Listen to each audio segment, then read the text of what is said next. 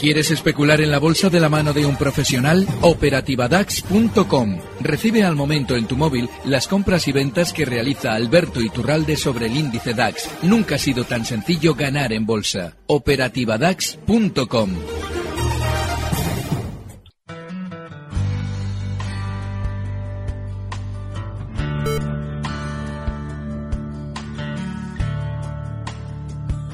Tardes de Radio y Bolsa con Laura Blanco.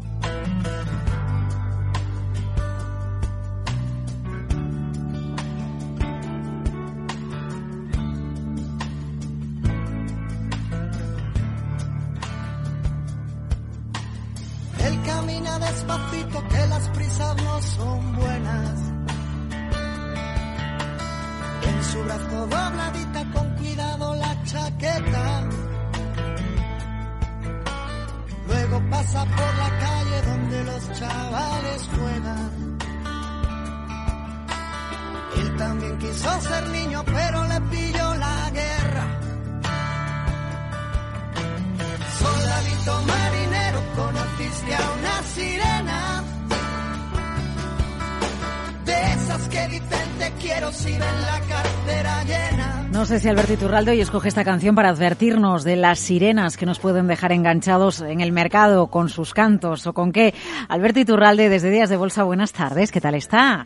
Muy buenas tardes, estoy fenomenal. Está fenomenal. ¿Y por qué esta canción? ¿Algo que ver con las sirenas del mercado y con los cuidados o no? Es, es muy aplicable, porque Sí. muchas veces elegimos para especular valores que tienen una volatilidad muy alta, pensando que nos van a dar un gran beneficio y cuando hemos salido escaldados, buscamos otros que creemos que son mejores y están todavía mucho más eh, nerviosos o más volátiles y nos terminan robando la cartera, como mm, describe mi paisano Fito en esa maravillosa canción que habéis puesto. Una canción preciosa. Que tenía los ojos verdes y un negocio entre las piernas. Don Alberto, eh, un colega suyo antes decía, uy, Amadeus, en máximos históricos, como me gusta. ¿Usted también? Ya era hora, ya era hora, ya era hora. No, yo lo digo diciendo cinco años, Laura. Es que Amadeus- Bueno, lo sé, lo sé, lo sé. A ver, eso lo sé. Cuando reto, cuando volvió a bolsa, recuerdo además que, que yo estaba en la bolsa de. Madrid el día que, que retornó después de varios años fuera con las empresas de capital riesgo y es, siempre ha sido una de las empresas que usted ha tenido en foco. Sí, eso es Sí, y de hecho, eh, seguiría, yo seguiría teniéndolo. Es decir, si yo especulara en valores, creo que es un precio que debemos tener en cartera porque en malos tiempos, Amadeus allá por los años 2000 y en los, eh, a finales de la década de los 90, supo funcionar mejor que el resto del mercado. Hubo otro valor que también lo supo hacer, que fue logista. Bueno, pues aunque parezca increíble, aunque hayan pasado eh, 10 años desde que Amadeus había estado fuera del mercado y volvió a cotizar en 2010, pues son valores que vuelven a repetir el mismo deje que en su día les hizo especialmente conocidos en nuestro mercado. Claro, Amadeus era mucho más volátil que logista y quien especulaba a mucho riesgo, pues elegía siempre a Amadeus. Pero sigue siendo lo que es, es decir, un mercado bajista y un valor disidente al alza cuando la generalidad de los valores no marca nuevos máximos. Eh, si, manera que- que sí, si- si se quiere hacer una entrada en Amadeus a estos precios, eh, ¿cómo? ¿Cómo, cómo? cómo iríamos a la estrategia de entrada y, y dónde el stop, por si acaso? Yo creo, yo creo que Amadeus se va a ir dirigiendo durante estas eh, sesiones hasta zona de 46. Lo estaba mirando antes un poquito eh, y lo que haría sería yo, en mi caso, por lo menos colocar el en la zona eh, 43 con 40, por ejemplo, que ha sido los mínimos del viernes pasado. Un poquito más de margen quizás, se le podría dar hasta 43, no mucho más, pero sí, es un valor que tiene ahora mismo sello de zonas de 45 euros, 46 euros y está cotizando en 43,95. No es un gran recorrido el que tendríamos que darle de manera inmediata, pero es que es un valor alcista de largo plazo que tampoco está haciendo durante estos meses recorridos muy rápidos. Y ojo, es muy importante, Amadeus, mientras suba de esta manera tan discreta como lo ha hecho durante estas sesiones, pues es un valor fantástico para nuestra cartera. Cuando va a tener la parada, antes siempre agudiza las subidas con mucha velocidad, es decir, aumenta esa volatilidad para de repente quedarse parada en seco y estar durante semanas sin marcar nuevos máximos. Pero ahora mismo está en condiciones de volver a marcarlos mañana y continuar hasta zonas de 45 46 euros. ¿Volveremos a ver al IBEX por encima de los 9.000, Alberto? El problema es cuándo, Laura, porque yo tengo la sensación que vengo comentando estas semanas, y es que nos toca caer. Fíjate que yo recuerdo mucho durante estos días una pregunta que nos hacía un oyente eh, durante estas semanas, nos decía que, bueno, y si llega el IBEX en la caída hasta los 8.650, ¿qué valores compro? Bueno, pues le decíamos que había que esperar ver venir esa caída y luego ya decidiríamos, bueno, pues nada, yo veo la caída y no veo el suelo. Es decir, que efectivamente el viernes pasado frenábamos justo la mm. caída en esos 8.600, además de manera férrea, pero el rebote que hemos visto ahora no tiene ninguna consistencia, no tiene ningún gesto que nos que deba hacer pensar que se ha formado un suelo la semana pasada para subir durante muchas sesiones. Quizás, en el mejor de los casos, hasta zonas de 8.800 para probablemente después continuar cayendo. El mercado está para recortar globalmente. A ver, le pregunta, eh, bueno, oyentes arroba capitalradio.es o 912833333 si quieren hablar con Alberto. Javier Fernández, voy con el primero de los emails y tengo un buen puñado aquí. Eh, buenas tardes, ¿a qué precio de IBEX espero para ponerme corto? ¿Con qué objetivo y stop loss? Aprovechando lo que nos acaba de decir, ya empezamos por el índice, Alberto. Fíjate, el lunes pasado, cuando ya teníamos un hueco fuerte a la baja, comentábamos, bueno, la zona de cortos es 8.900, tendría que rebotar hasta ahí y ahí, en esas, no, perdón, 8.950. Y claro, rebotó, llegó solamente hasta 8.922 y continuó a la baja. Vale. Ahora mismo, la zona que nos ha dejado clara de resistencia el IBEX en esta caída ha sido justo los 8.810. Toda esa zona es de resistencia. Si alguien está buscando el lado corto, esa es la zona en la que mejor opción tiene a la hora de ponerse bajista. Y como objetivo inicial bajista, los 8.650. Vale, 8.650. Em, eh, creo que está desde Barcelona. Javier, buenas tardes. Hola, buenas tardes. A ver, por favor, cómo había vuelto el para hacer cartera OHL, IAG y Banco Popular. Y a la vez que han recomendado los valores para comprar. Ah, ¿y por qué el Popular? Eh, bueno, pues lo estoy siguiendo y bueno, pues eh, eh, quizás pensaba que de aquí a fin de año, pues la rentabilidad de riesgo se podría, podría ser interesante. Ah, pero no para de caer. Sí, ya, eh, sí, sí. Llevo, tiempo siguiendo, llevo tiempo siguiendo. Ya, ya, ya. No, y no, si no, fuera así, y si no fuera así, pues iría a ver cómo vía o y a la vez te mandan a los valores. Claro. Pues gracias, eh, Javier. Alberto le, le, le echa un cable. Cuídese. Don Alberto, todo suyo. A ver. Pues Banco Popular nos ha hecho hoy un cierre con una pinta horrible. Horrible porque si alguien mira los grandes huecos a la baja que ha realizado el valor, verá que antes había movimientos como el que hemos visto durante estos días y habiendo cerrado en esa zona de mínimos del movimiento lateral que viene desplegado desde el Brexit. Y el mínimo intradía también, ¿no? ahí está, mm. ahí está. Tiene una pinta horrible. Para carteras de muy largo plazo, si se las va a dejar a sus bisnietos, quizás Sí, quizás, y solo quizás, porque no nos debe extrañar que cualquier día a cualquiera de estas entidades las terminen sacando de bolsa. Así es que, ojo, no tiene nada de buena pinta el popular y después de esos mínimos intradía a los que hace referencia, menos todavía en el cierre. Vale.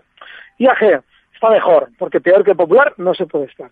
Pero hay un problema, y es que ya tiene clarísimo ese stop en 4.70 que hemos marcado durante estos días a la hora de intentar una operación para un rebote a esas zonas de 5.50. Pero lo del stop es inexcusable, porque si quiere funcionar tan bien como debe, ya no puede seguir tan lateral como durante estos días. Con lo cual, el 4.70 el stop. Y ahora de entrar en OHL. Bueno, es que puede ser que en el largo plazo OHL sea un buen valor pero ese largo plazo que consiste, que nosotros igual entramos en tres y vamos a aguantar más caídas dentro del precio, supongamos en el peor de los casos que volviera hasta dos, que yo en principio no lo veo viable por ahora, pero imaginemos que vuelve hasta dos. ¿De qué le vale su largo plazo si usted entró en 3,03 que cierra hoy OHL y ha perdido un 30% en su posición? Lo ideal es que termine de hacer un suelo, si es que lo que queremos es especular en el largo plazo en OHL, y una vez que haya realizado el suelo, que todavía no lo ha hecho, si nos plantearíamos entradas a largo plazo. Dos valores. Uno, Amadeus, lo hemos comentado antes, y otro logista, también lo hemos comentado antes. Y la estrategia de hoy si quieres, Laura, que traemos, no ah, va a ser sobre ah, ninguna de esas dos. Ah, bueno, bueno, bueno, bueno, pero vamos a esperar un poco, vamos a esperar un poco. Claro, cuando tú me digas. Venga, pues a ver, bueno, eh, en, en, Logista quiere poner, igual que nos daba en el caso de, igual que nos daba en el caso de Amadeus, si apunté bien, era una zona de, de control, ¿no? De aguante en 43-40, ¿no? Por ejemplo, nos decía usted ese nivel. Eh, en caso de Logista nos da un nivel, por si acaso, para tenerlo en cuenta quien, quien lo quiera. Bueno, gráficamente es muy, muy claro. Es justo el 20 los 20 euros, redondos, redondos, porque es una zona que ha sido de resistencia en cuatro ocasiones desde el año 2015. Bueno, pues durante este verano la superaba ya esa zona, la zona 20, y se colocaba holgadamente por encima. Bueno, pues ahora es un valor de largo plazo en el que podemos estar con ese stop en 20 euros y con un siguiente objetivo alcista pues en principio zonas de 22, lo tenemos ahora mismo en 20,68, pero seguramente en el largo plazo funcionará mucho mejor que ese 22. Eh, a ver, iba a leerle otra sobre índices, pero me voy a colar un correo de Salvador Gasco. Buenas tardes, don Alberto, me gustaría saber soportes y resistencias de Banqui Popular, porque también preguntan por el Popular, ¿eh? ya que estamos, ya que hemos eh, citado el banco y ya que también está Bankia por aquí, pues, pues venga, por, uh, por citar si quiere el caso Bankia, si ya no tiene nada más que decir del Popular, que entiendo que no yo me decía, esta, hoy que soy feliz, porque en la operativa dábamos 236 puntos de beneficios este mes, ya solamente porque se pongan de moda de nuevo valores súper bajistas, se me estropea la tarde. Es que en este tipo de cosas me da pánico, porque el valor que elegimos para especular es importantísimo. Y si son valores como Pankia, que es súper bajista de largo plazo, que ha dejado muchísimos enganchados en España en los últimos tres o cuatro años, que sí, ha tenido un rebote estas semanas, pero no tiene más. Y que seguramente va a continuar cayendo desde zona de 0,718 hasta zonas de 0,681, ni más ni menos. Antes de hacer algún rebote, bueno, pues no merece la pena ni mirarlo. Y el popular, que lo hemos comentado antes, pero lo volvemos a comentar, que está justo en el límite, en el que tiene un soporte, zona de 1,09 donde cierra hoy. Que dice alguien, bueno, es que yo compro en los soportes. Ya, pero ¿vendes si luego se rompe el soporte a la baja? Bueno, pues juégatela en el popular. Pero yo creo que en valores bajistas no merece la pena jugarse. Eh, siempre rico, que yo creo que siempre leo, siempre perico cuando no se escribe. En fin. Don Alberto, ¿qué le va mejor al IBEX para que este suba o baje? ¿La bajada del eurodólar, la bajada de los bonos, la subida del petróleo? Deme su explicación, por favor, y estoy en liquidez. Hasta que no vuelva a romper Santander los 405, no lo vuelva a comprar. ¿Cómo lo ve? Es muy importante aprender de bolsa. Así entenderemos que ni la bajada del petróleo o la subida del petróleo, ni la bajada del eurodólar, ni la subida del eurodólar, ni benefician ni perjudican al IBEX. Ya, pero usted, usted da otra variable, que es lo de aprender de bolsa, y yo le voy a decir, don Alberto, que es un problema, porque yo veo tantos cursos y tanta formación de bolsa que si yo estuviera al otro lado ya no sabría qué atenerme. No, pero mira, nosotros lo hacemos gratis, Laura. Tú y yo los lunes lo hacemos gratis. Y aquí explicamos 100.000 pautas que tienen muchísima lógica. ¿Y por qué la volatilidad es peligrosa? ¿Y por qué cuando no hay volatilidad y el valor está subiendo podemos confiar? ¿Por qué cuando el valor ha subido y nos está dando maravillosos resultados hay que desconfiar y vender? Eso no se da en los cursos de bolsa. Y es aquí gratis, Laura. Es simplemente escucharse los audios y el entender y el aplicar luego lo que decimos aquí al mercado. Y no necesitan poner ni un duro solamente echarse un ratito con nosotros los lunes a la tarde. Mm, o sea que Santander se rompe los 405, como le dice él, nada de momento, que ¿cómo lo ve usted? Es que el problema de Santander es que de entrada tenía que haber eh, marcado un mayor nerviosismo justo al llegar a la zona 385. Esos días comentábamos que era una, zona de soporte. ¿Qué pasa? Que ha llegado con muchísima tranquilidad. Y eso es gesto clarísimo de que probablemente va a terminar rompiendo la baja de esa zona 486-487. Con lo cual, claro, si alguien está especulando en el muy corto plazo y prefiere eh, especular con los soportes, es decir, bueno, pues yo busco un rebotito. Bien, pues esa zona 386 que ha marcado durante estas últimas sesiones, la del viernes justo, le puede servir de stop y de soporte para entrar comprador y para un rebote no mucho más allá de esos 402, 405. Pero es un valor en el largo plazo, bueno, bajista, pero también durante estos meses ha muy lateral. Así es que yo creo que no merece la pena estar pendiente del Santander. Eh, Aristides, bueno, ya sabe usted que sus preguntas siempre son muy interesantes. Bueno, las de todos ustedes, ¿eh? Oyentes arroba capitalradio.es o 912833333. Buenas tardes. Aunque el volumen sea una variable manipulable y por tanto poco fiable, ¿considera usted que existe algún método para, grosso modo, calcular qué cantidad de volumen se va a vender desde dentro de los techos y qué cantidad de títulos se puede recoger cuando se está formando un suelo desde dentro? Sí, el problema radica en que ese, ese método no es eh, cuantificable en el gráfico. Lo explico. Por ejemplo, eh, em, cuando Almiral en su día quiso descolgarse a la baja, estoy hablando del 2008 creo que es, lo voy a abrir el gráfico porque es una, fue una situación eh, increíble de bolsa, de las que enseñan muchísimo. Bueno, pues fue exactamente en, en septiembre, a primeros de septiembre del año 2008. Bueno, pues eh, Almiral un día fue a un medio de comunicación por la mañana a sugerir, uno de los consejeros delegados o director general, no me acuerdo lo que era, ha sugerido dejar caer que ahí igual había una operación de capital en la que alguien iba a comprar a Almiral por un precio muy superior en el que cotizaba, que era la zona 12.50. En ese punto, Almiral hizo una negociación, realizó una negociación de 9 millones de títulos en una sesión, lo cual era absolutamente anormal con lo que venía moviendo durante los últimos meses, que era una media de unos 200.000 o 300.000 títulos. ¿Qué es lo que ocurre? Que eso fue un engaño obviamente estaban vendiendo el núcleo duro, el que ha colocado ahí a ese consejero delegado, a ese director financiero, lógicamente le ha dicho que vaya ahí a decir eso para vender títulos desde dentro. Y cuando se vendieron los títulos, el valor se descolgó en esa, al mismo día, al día siguiente, ya un 40%. Es decir, dejaron a todo el mundo enganchado. Bueno, pues ya lo tienes claro. Llegó, llegó a zona de 13, ¿no? Llegó a zona de 13 y se fue por debajo de 8. Por debajo de 7. Sí, sí, lo estoy viendo aquí en una sesión. Entonces, ¿qué es lo que ocurre? Que tú ya tienes la pauta. Hay nueve millones de títulos vendidos en esa zona, lo cual te hace ver clarísimamente que cuando vuelva a llegar al Miral al 13, frenará en seco. Bueno, pues tate. Eh, en el 2014, seis años después, ni más ni menos, llega al Miral a 13 y frena la subida en seco en seco y estuvo un año entero en esa zona sin superarlos. Ahí tienes la pauta del volumen, lo importante que es.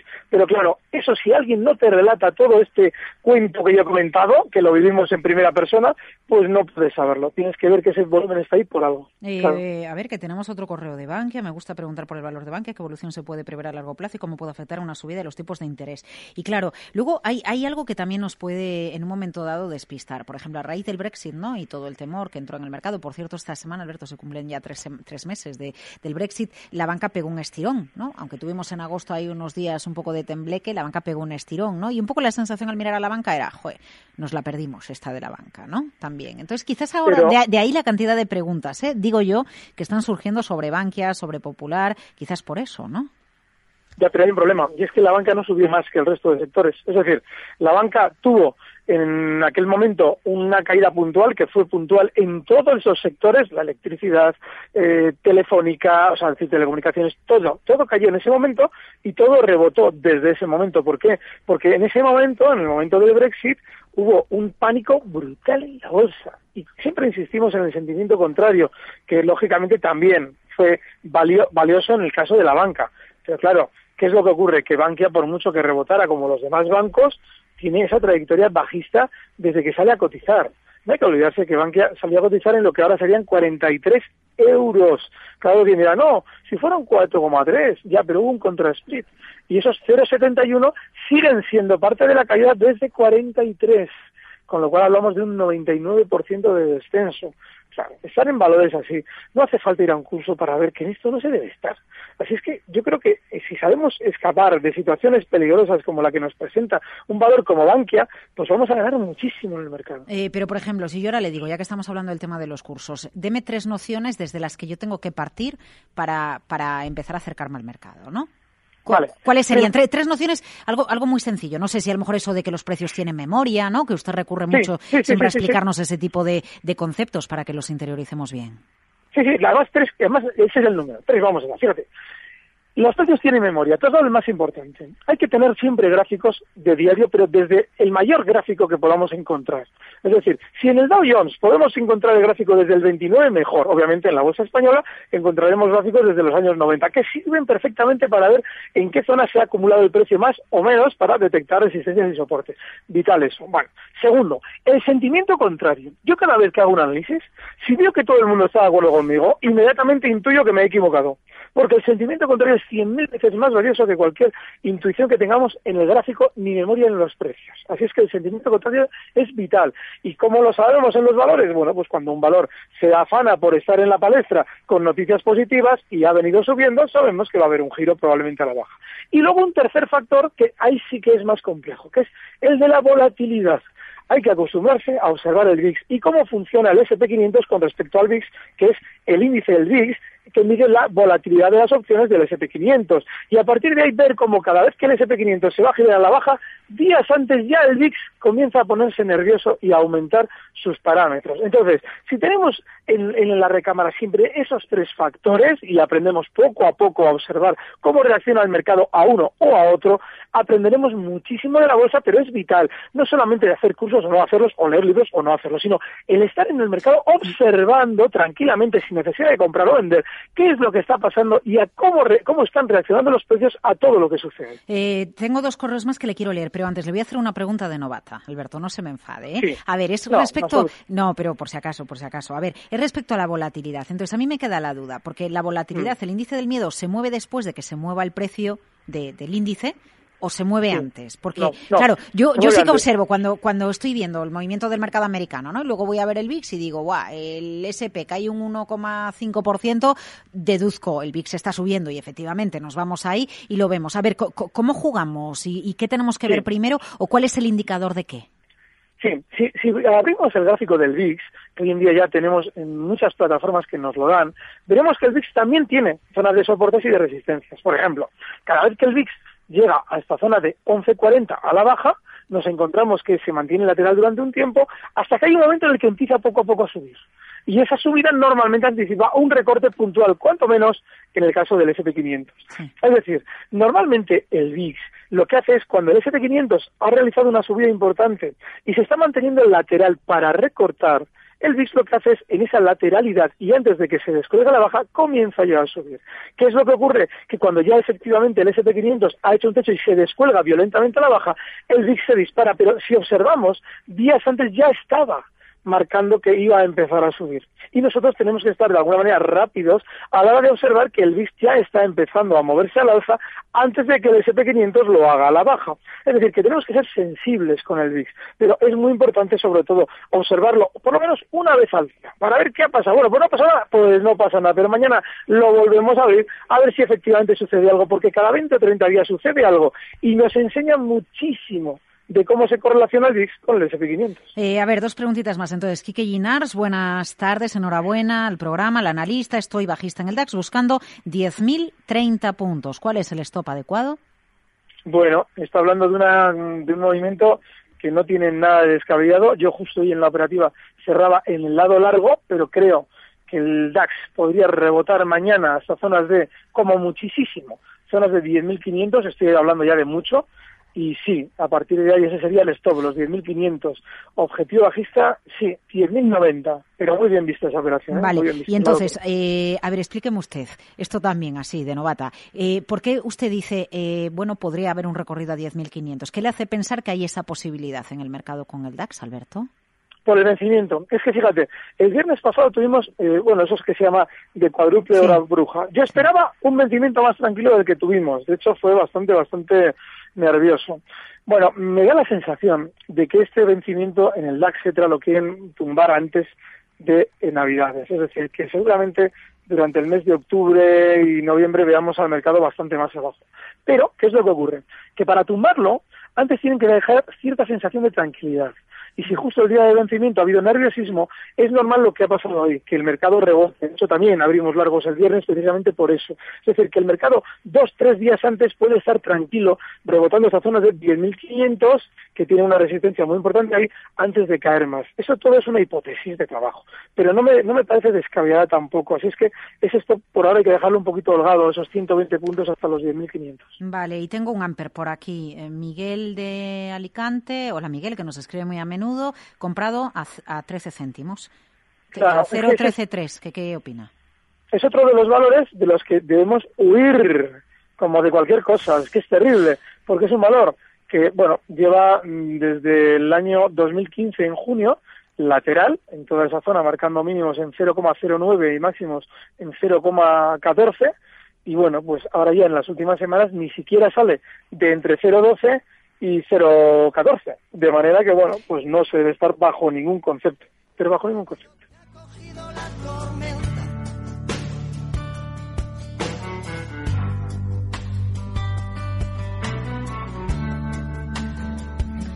Bueno, que tenía la selección de un título, don Alberto, para nosotros. ¿Perdón? Que tenía ah, una sí, sí, sí, perdona, claro, claro, don Alberto, don Alberto. A ver, una estrategia, ¿qué nos trae hoy que le gusta, que le llama y no es ni Amadeus ni logista? Bueno, uno que da vértigo, da muchísimo vértigo, pero que sigue alcista y va a seguir estándolo como es Gamesa. Fíjate que decimos, bueno, es que es terrible todo lo que está subiendo y va a subir seguramente desde 21.35 durante estos días hasta zona de 22,10. Claro, el stock tiene que estar cerquita, en los mínimos de hoy, en esa zona 21 euros. Y para una operación de muy corto plazo, un valor fantástico, Games.